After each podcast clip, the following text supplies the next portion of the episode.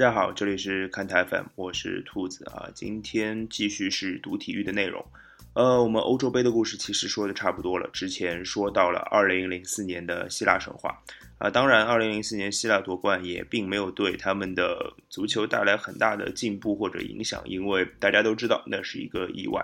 呃，当然大家会记住查理斯特亚斯啊，大家会记住尼克波利迪斯，会记住德拉斯等等这样的名字，包括他们的主帅雷哈格尔。但是，嗯，注定这只是欧洲杯历史上非常短暂的一个辉煌而已。呃，今天还有两届欧洲杯的内容要说，二零零八年和二零一二年啊，离现在越来越近了。其实我们可以掌握到的资料也就越来越多。呃，非常感谢虎扑上的一个网友叫做 Ansiu，A N S I Y U 啊，我不知道该怎么念啊。其实。呃，今天的节目的内容和他在虎扑上发的帖子，我很大程度上参考了他的帖子来跟大家分享2008和2012年的欧洲杯的故事。呃，他的文章写得非常的好，我希望我的声音可以对得起这些文章。呃，其实呃，先说一句题外话啊，在录制节目的时候，其实新一届二零一六年的欧洲杯已经开始了啊。当然，呃，比赛刚刚开始，也说不出什么内容来啊。之后可能会在读体育的部分再说一些跟欧洲杯历史有关的东西，但是可能会换一些角度吧。呃，毕竟现在也算是欧洲杯期间，大家对欧洲杯的关注还是比较多的。呃，好吧，回到二零零八年的欧洲杯啊，其实二零零八年的欧洲杯在两个国家举行啊，是瑞士和奥地利合办的。这两支球队其实，在那个时候都算不上欧洲的劲旅。如果按照正常体育选赛的话，他们很有可能是进不了欧洲杯的。呃，那其实当时人们。慢慢的开始走出希腊奇迹的影响啊，当当然开始感受来自巴塞尔还有维也纳的欢呼。先说说两支东道主的近况好了，呃，其实刚刚说了，两支球队的能力并不算太强啊。呃，瑞士队有一个还不错的前锋叫做弗雷啊，那大家都期待着弗雷能在揭幕战上进球，打进这届比赛的第一个进球。然而，但他在比赛当中和对手捷克队的球员相撞，不幸离场。他只进行了短打了短短的四十二分钟的比赛啊，然后他就坐在了替补席上，目睹了瑞士的三场小组赛。呃，这三场小组赛几乎是噩梦一般的啊！捷克队的替补前锋一次漂亮的反越位击碎了瑞士人的后防线啊，然后一比零把瑞士队击败。呃，瑞士就从一个失败开始了这届欧洲杯的旅程。呃，之后，呃，其实第二场比赛，瑞士队的哈坎亚金啊，中场核心推射破门，让他们无限接近欧洲杯的第一场胜利。然而，呃，土耳其的阿尔达横空出世，在九十二分钟完成了绝杀，终结了这一场比赛。呃，其实，呃，两场比赛的败北之后啊，其实瑞士队已经丧失了小组出线的机会啊。第三场他们的确赢球了，但是他们击败的是大量替补出战的葡萄牙队。他们收获的只有一些些安慰而已啊，可能只是一个面子上的。呃，当然，另外一个东道主奥地利就可能就更加不理想了啊，他们的能力可能比瑞士队还要再弱一些，他们的分组情况也不怎么理想。他们小组内有德国、有克罗地亚、有波兰。呃，第一场比赛他们输给了克罗地亚零比一啊，奥里奇在禁区内被侵犯，莫德里奇点球一蹴而就。呃，克罗地亚用开场四分钟的进球就击败了奥地利队啊。第二场比赛，他们对阵波兰啊，虽然波兰队先声夺人，但是最后时刻啊，奥地利的啊，你说主场优势发挥了也不一定啊。他们在九十二分钟赢得了一个点球啊，瓦斯蒂奇冷静的把点球送进了对方的球门，也把东道主的晋级希望留在了最后一战。他们比瑞士好的地方就是他们在最后第三轮比赛结束之前。他们还是有机会出现的，他们的对手当然是非常非常困难的。他们对手是德国队，呃，德国队已经连续两年没有在欧锦赛突围了，啊，就是二零零零年和二零零四年的小组赛，德国队都没有从小组出现。但是这个时候，他们并不希望历史重演，因为其实二零零六年的世界杯，德国表现的相当不错，拿到了世界杯的季军。呃，当时的主教练克林斯曼啊卸任。担任了美国队的主帅啊，球队这时候的主帅，也就是现在的主帅，就是勒夫。呃，其实德国队本来就很早应该从 B 组突围的啊，他们是 B 组当中唯一一支世界强队嘛。但是波兰和克罗地亚给了他们很大的麻烦。呃，克罗地亚，呃，克罗地亚二比一击败了德国啊，斯尔纳还有奥里奇的进球啊，德国队必须在最后最后一战不能输给奥地利，才能保证自己的出线。呃，那当然，巴拉克用用一脚精准的任意球把德国战车送入了八强，呃，这也算是巴拉克对当时质疑他年迈的球迷的一个还击吧。呃，其实呃，克罗地亚和德国又分别是小组第一、第二出线。呃，那回到 A 组啊，A 组的瑞士队被淘汰之后啊，土耳其的表现是相当相当不错的，他们和葡萄牙一起拿到了小组的出线权。呃，当然，葡萄牙这时候的最大的球星当然就是 C 罗啊。呃，那土耳其其实这在 A 组的比赛当中有一场是印象非常我印象非常深刻的，这里讲一些自己的经历。二零一八年，其实我在读大学，呃，在读大学的时间是最自由自在的啊，没有人管啊。当然，那个时候欧锦赛的比赛时间就是期末考试的时间啊，那个时候基本上就只做两件事情：复习还有看欧洲杯啊。当然，还有第三件事情是考试啊。所以那个时候，我们好像会在学校开的一个小小的咖啡馆里面啊，那个地方可能基本上就变成了我们天天待的地方。白天在那边复习功课啊，也没有白天了，现在可能可能下午开始复习功课，复习到晚上啊吃饭啊吃饭，晚上看球啊，可能就看到凌晨。呃，让我印象最深的是土耳其和捷克的比赛，因为之前是那场比赛是。呃，应该是应该是葡萄牙对瑞士吧？葡萄牙对瑞士，呃，葡萄牙打完了那场比赛不太精彩，然后土耳其对捷克的比赛就没有什么人看，然后我看了，然后那场比赛非常非常的精彩，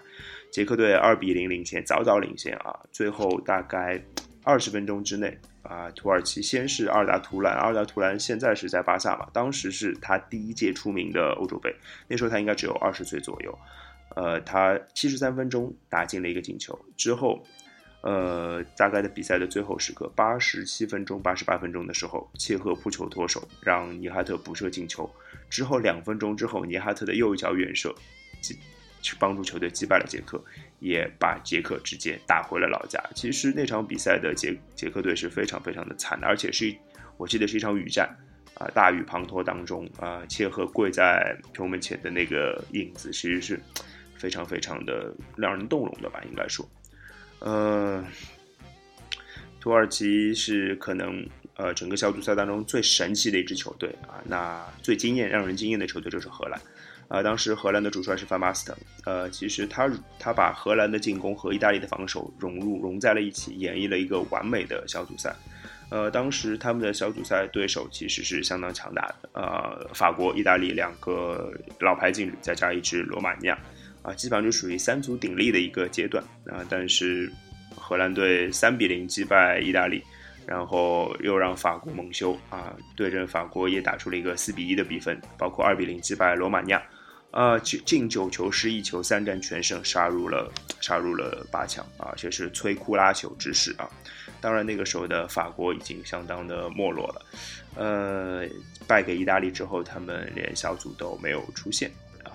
当然意大利。依然是稳，就是以稳健见长吧。他们从从来都不在小组赛当中发挥的很好啊。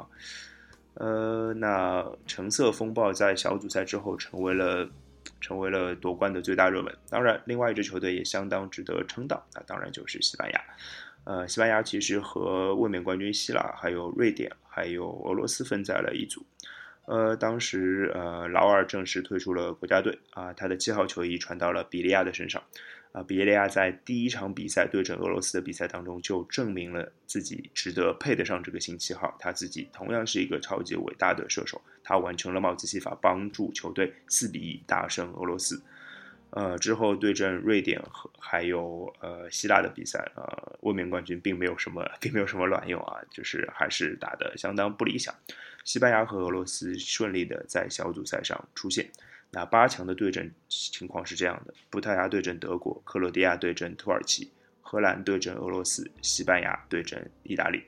呃，西班牙、呃，俄罗斯和先说俄罗斯和荷兰的对话好了。其实，因为荷兰队的超强的表现啊，在小组赛上表现，呃，让人觉得可能俄罗斯会不堪一击。但事实是，希丁克当时俄罗斯的主教练希丁克似乎比范巴斯滕更了解荷兰队。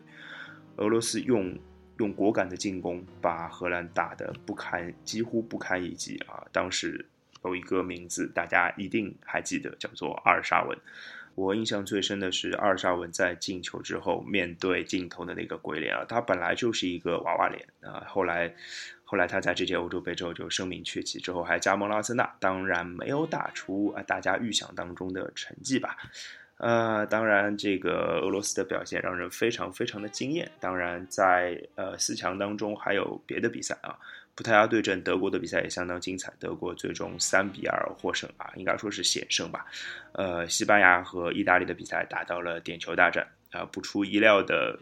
应该说，对意大利来说是非常不出意料的。呃，西班牙在点球大战当中依靠卡西利亚斯的神奇发挥啊，击败了意大利。啊，其实意大利在点球场上的，哎，通常都是扮演一个比较悲情的一个角色。而最有意思的一场。八分之啊四分之一决赛应该是来自克罗地亚和土耳其啊，双方在九十分钟打成了零比零，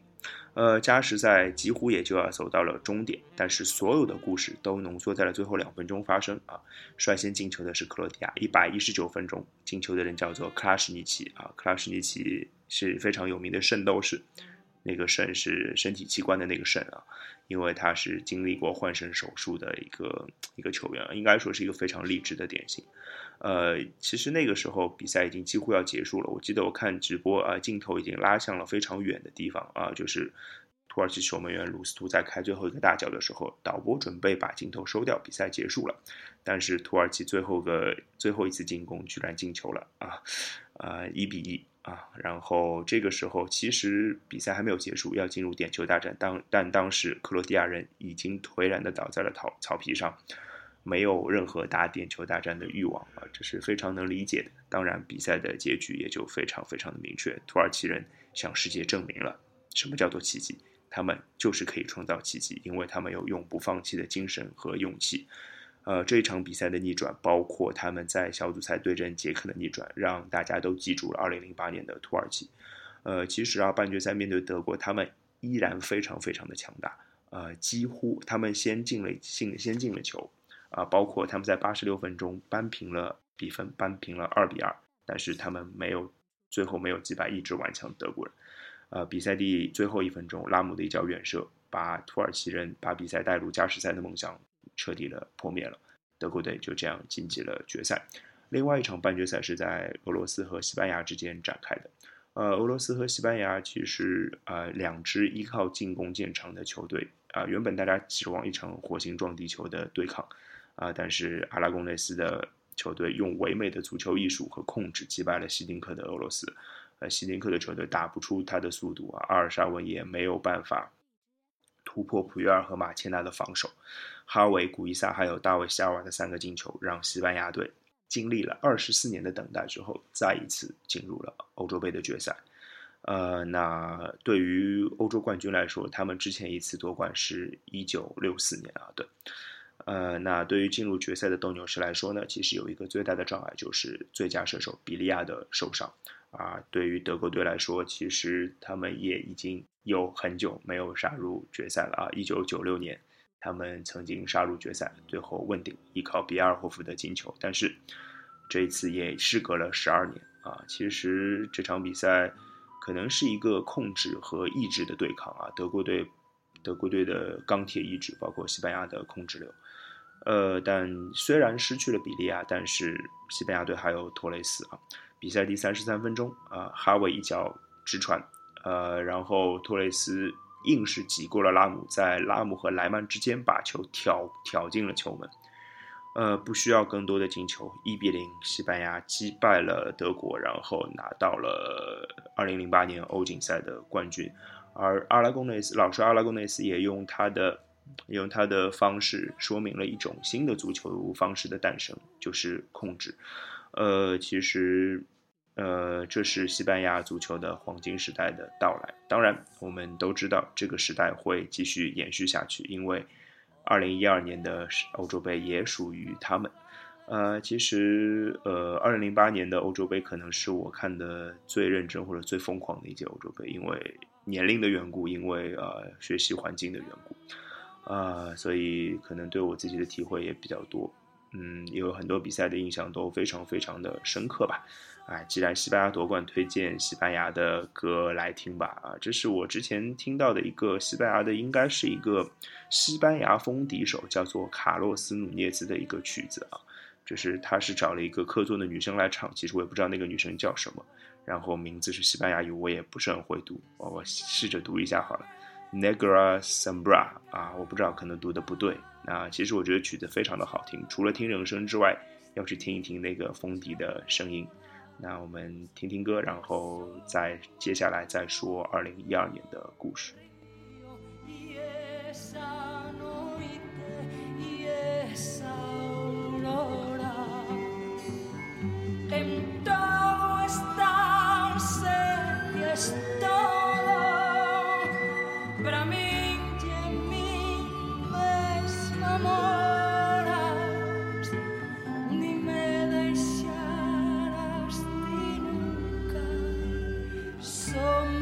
Because.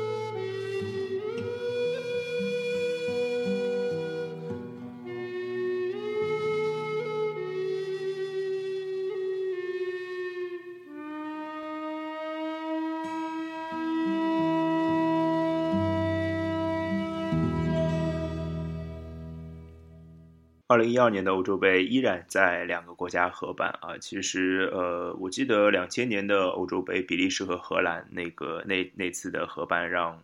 让大家印象非常深刻啊，所以其实欧洲杯就一再的出现两国合办的形式啊，就是二零零八年是瑞士和奥地利，那四年之后的二零一二年是波兰和乌克兰。呃，其实一样。至于呃，和瑞士、奥地利一样，呃，波兰、乌克兰也并不是传统的欧洲的足球强国啊。但是这欧洲杯来到这两个国家，就会点燃球迷们对足球的所有的热情。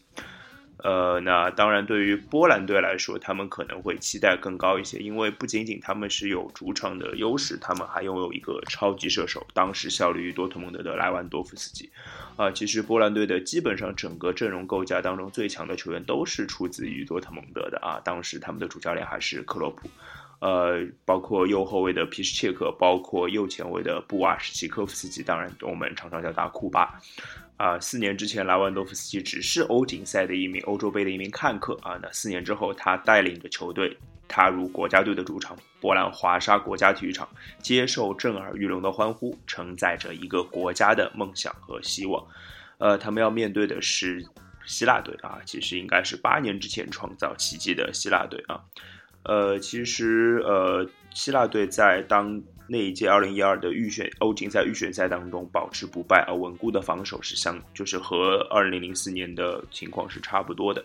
但是第十七分钟，莱文多夫斯基用一个头球让让整个华沙体育场陷入了狂欢，他们是非常非常接近欧洲杯的第一场胜利的。但事实并没有这个样子啊，呃，他呃，比赛的主角变成了裁判啊，裁判主裁卡巴洛用两张黄牌让希腊后防核心帕帕斯塔索普洛斯的欧洲杯揭幕战在四十三分钟就结束了，但是希腊的顽强让比赛并没有导入波兰队的节奏啊，可能波兰队也有一些懈怠，有一些放松，呃，他们。他们希腊队在下半场扳平了比分啊，之后还拿到了一个点球。要不是点球被扑出的话，可能希腊会创造一个，呃，十人应战逆转的一个神话啊。其实，呃，波兰门将斯特斯尼其实他那个点球就是他送的，他同时也被红牌罚下。啊，这一场比赛其实颇具戏剧性啊，颇具戏剧性。但是，呃，因为 A 组其实球队的实力并不是很强啊，包括了东道主的波兰，包括之前的卫冕冠军希腊，还有就是俄罗斯，还有捷克这两支球队。啊，俄罗斯在三在四年前给大家创造的一个小小的奇迹啊，带队杀入四强啊，让大家还印象很深刻。那四年之后，他们依然表现很惊艳，特别是第一场比赛啊，当时的小将扎格耶夫梅开二度，呃，包括帕普柳琴科，包括阿尔沙文，他们的攻击组合成为了捷克人的噩梦。小组第一战，他们四比一击败捷克，而希腊和捷克的对决改变了小组赛的战局，捷克彻底找回了自信，六分钟之内两个进球击败了希腊。呃，那其实更重要的是，希腊在两场比赛之后仅积一分啊，在最后一场比生死战开始之前，他们是最不利的一支球队，但是他们在生死战当中创造了奇迹啊！呃，卡拉古尼斯用一个一脚劲射把希腊队送进了送进了八强啊！他们在最后一场一比零击败了俄罗斯，而同时捷克队一比零击败了波兰啊，所以这支小。小组出现的两支球队分别是捷克和希腊，而俄第一场比赛四比一大胜捷克的俄罗斯却顶着正二的净胜球啊！整个小组赛他的净胜球是最多的，但是他们黯然出局，因为他们败给了希腊队。呃，当然，希腊队并没有什么好值得骄傲的，因为他们进入八强基本就知道自己没有什么希望，因为他们要面对的是 B 组的球队，而 B 组是一个名副其实的死亡之组。德国、葡萄牙、荷兰还有丹麦。那葡萄牙和呃，当然荷兰和德国这个经典的碰撞啊，包括葡萄牙和德国在上一年也上一届欧锦赛也有碰撞，所以让大家觉得会非常的火星四溅啊。第一场比赛，呃，和德国击败了葡萄牙，但是荷兰队却意外的败给了丹麦啊，让他们的小组出线的形势蒙上了一层阴影。啊，之后之后第二轮的比赛，德国和荷兰正面的碰撞啊，荷兰队依然没有跨过德国这一关，呃，一比二啊，而且这场失利让球队的内部矛盾更加的深入。罗本在被换下场之后，头也不回的就直接回到了更衣室。呃，二零一零年荷兰队在范马尔维克主教练的带领下，用非常反荷兰的一种方式啊，防守反击的方式，杀入了世界杯的决赛，拿到了世界亚军。但是，二零一二年，他们似乎把运气所有的都留在了南非啊。呃，那其实，嗯，德国队依然势不可挡的击败了丹麦队，三战全胜。虽然三场比赛都只赢了一个球，但是他们依然三战全胜，拿到了小组第一。啊，有一点讽刺的是，其实荷兰队虽然前两战都输球，但是他他们最后依然有小组出线的机会。他们面对葡萄牙，他们其实只要大比有机会击败葡萄牙，就有机会出线。但是 C 罗说我不答应啊！C 罗之前两场比赛表现的并不是很出色，但是最后一场比赛他用一个梅开二度站站勇敢的站了出来啊！面对之前球迷们啊在球场上高呼梅西的这样的讽刺啊，C 罗用进球回击了他们，呃，两个进球帮助球队二比一击败了荷兰，也让葡萄牙顺利的拿到了小组赛出线的一个门票。呃，当然荷兰队就三战皆末，进两球失五球，零分告别了这一届二零一二年的欧锦赛。呃，当然没有人想到，在二零一六年欧锦赛的名单当中，扩军成二十四支球队，依然看不到荷兰队的身影啊，这也是令人非常非常失望的一件事情。呃，C 组的小组赛，呃，球队其实球队也相当的强大啊。欧锦赛在十六支球队的时候，经常会出现不止一个的是死亡之组啊，包括西班牙，包括意大利，包括克罗地亚啊，当然爱尔兰队相对比较弱一些。呃，其实西班牙队在二零零八年拿到了欧锦赛的冠军，二零一二零一零年又拿到了世界杯的冠军。当时这这是世界，应该说是世界上最炙手可热的球队。呃，老帅阿拉贡内斯休息之后，博斯克带领的球队依然相当的出色，但是他们在小组赛的揭幕战却遇到了意大利队的非常顽强的抵抗。当时意大利的主帅是普兰德利，普兰德利用德罗西充当第三中卫。呃，用一个三后卫的体系，把把西班牙的进攻切割得非常的支离破碎，啊，可能那那个那场比赛是意大利近多少年来打的最出色的一场比赛啊，西班牙的进攻没有得到施展，啊，如果不是巴洛特利在门前思考人生的话，可能那场比赛获胜的就是意大利队啊，最终双方打成了一比一，而小组的另外一场比赛，克罗地亚兵不血刃的三比一击败了爱尔兰。呃，那小组赛的第二轮，呃，印象最深刻的倒不是比赛当中的情况啊，西班牙不出意外的四比零击败了爱尔兰，但是爱尔兰球迷在场外的高声歌唱，可能是那一届欧洲杯最让人动容的一个情节或者一个情景。呃，那克罗地亚没有办法越过西班牙，也没有办法越过意大利这一关啊，他们一比一。被意大利逼平，零比一败给了西班牙，而意大利击败了爱尔兰，呃，所以他们依靠和西和西班牙交战时候的多的那一分，挤掉了克罗地亚小组出线。其实克罗地亚是有一些些可惜的，啊，当然没有零八年的那被。被土耳其最后逆转淘汰，可惜。当然，小组赛分组不好，这也是没有办法的事情。其实，在如果欧锦赛像今年一样扩军成二十四支球队，克罗地亚的日子就会好过很多。所以，西班牙小组第一，意大利小组第二，而第一组的四支球队分别是英格兰、法国、乌克兰还有瑞典。呃，英格兰和法国应该是理论上非常强大的球队啊，但是。呃，也没有什么但是了。其实法国队和英格兰队在小组第一轮的比赛当中就相遇了，双方打成了一比一。而小组赛当中最经典的一场比赛也在这个小组发生啊，就是瑞典对阵英格兰队的比赛，双方进球如梅花间竹一般。呃，最后时刻啊，不是最后时刻了啊，英格兰呃替补出场的前锋啊维尔贝克用一脚脚后跟的射门洞穿了瑞典队的球门，帮助球队三比二获得了胜利。呃，当然啊。如果输到乌克兰，不说舍甫琴科是不对的啊！舍甫琴科在本土的欧洲杯上完成了他的大赛的谢幕表演啊！当然，他在对阵瑞典的比赛当中攻入了一个进球，但是他的表现没有办法帮助球队出线啊！因为，呃，因为法国和英格兰牢牢的把住了这个小组的前两名啊！英格兰两呃两胜一平啊，拿到了七分。法国队一胜一平一负拿到四分，小组都稳稳的出现。呃，其实呃，当然比赛当中有一些有争议的场面在出现在英格兰与乌克兰的比赛当中。呃，乌克兰有一个应该的进球被被判了无效啊。如果那场比赛乌克兰逼平英格兰的话啊，这个小组的出现形式可能就会不太一样，可能就会不太一样。呃，那其实大家看一下八强的对阵。八强的对阵基本都还是强队的天下，呃，当然有一组非常应该说强弱悬殊的对决，就是呃德国对希腊，呃那一届比赛我记得那场比赛是我我应该是跟一群朋友一起看的，我们那场比赛之前说啊，那大家有一阵子没见，那是一个周末啊，有一阵子没见了，大家聚一下看一个比赛吧。应该是在某一个朋友的家里啊，然后先先是应该是在打麻将吧，打麻将打到两点两点多吧，两点多啊，然后就看比赛。当然，我觉得因为比赛实在太过怎么讲，实在有一些提不起精神来。德国的一压倒性的优势啊，所以我记得我在那场比赛看的时候是睡着的，哈，呃，所以这不是一个好的示范啊，球迷不要这样子啊。所以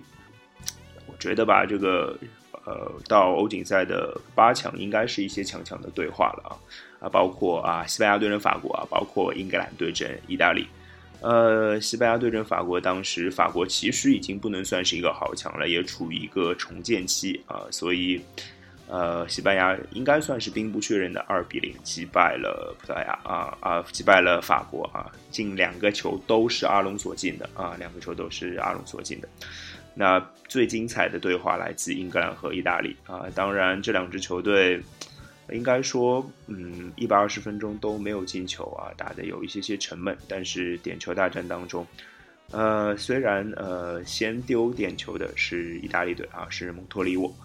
在第二轮丢了点球，但是之后布冯马上扑出了阿什利扬的点球，而且皮尔洛用一记神奇的勺子点球帮助球队彻底找回了信心啊。之后阿什利的阿什利科尔的点球被布冯扑出。呃，那诺切里诺和迪亚曼蒂就终结了这场点球大战。那英格兰，英格兰甚至没有第五个罚点球的人啊。所以，呃，怎么讲呢？之前上上一期说过，上一部分说过，意大利在点球大战当中混得不怎么样。当然，他们要比英格兰还是要好一些的。呃，英格兰几乎没有印象当中他们有在点球大战当中赢球啊。那另外一场没有提到的比赛，葡萄牙。一比零击败了捷克啊！当然，那场比赛进球的还是 C 罗啊。那个时候大家已经不会叫他小小罗了，而会叫他 C 罗啊。呃，其实呃，半决赛真正的是在四支豪门展开的啊。葡萄牙对阵西班牙，两牙相争；还有就是德国和意大利的对抗。呃，先说那场两牙之争好了。其实那场比赛当中。双方还是打的有一些沉闷啊，九十分钟还是零比零，一百二十分钟还是零比零，C 罗陷入了那种熟悉的孤独，孤军奋战，没有人可以帮助他。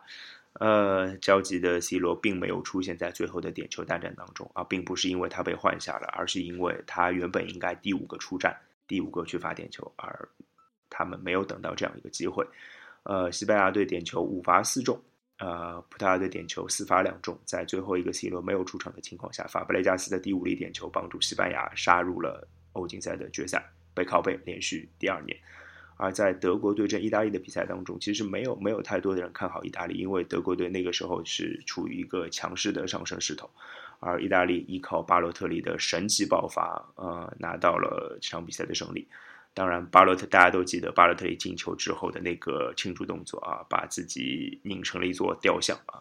那是巴洛特利人生可能最高光的一个时刻啊。但是啊，好景不长，巴洛特利就像一个流星一样闪过了，呃，大家都不知道他到底因为什么变成了那个样子啊。那西班牙和意大利杀入了最后的决赛。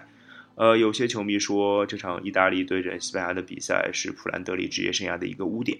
但是我倒不这么认为啊。其实这场比赛，意大利其实是充满信心在和西班牙的队做对抗的，因为他们之前在小组赛打出了一个限制住西班牙、限制的非常好的一场比赛。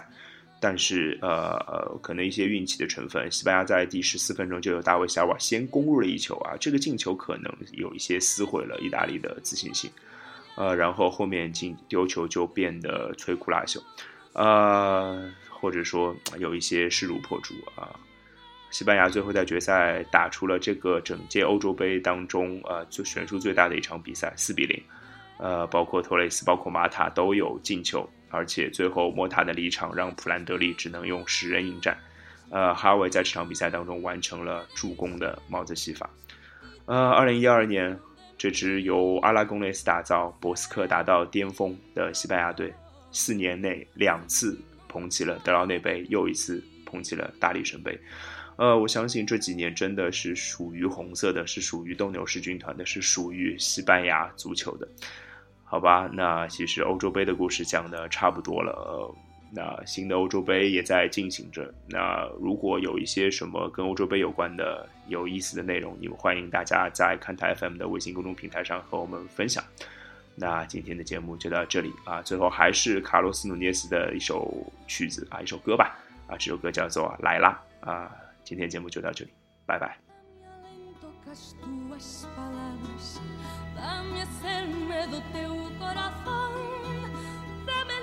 secas tuas miradas. Dá-me vida com teu doce amor. A minha lento com as tuas palavras. Dá-me seme do teu coração. Dá-me luna com as tuas miradas. Dá-me vida com teu doce amor. Dá-me luna com as tuas miradas. Dá-me vida com teu doce amor.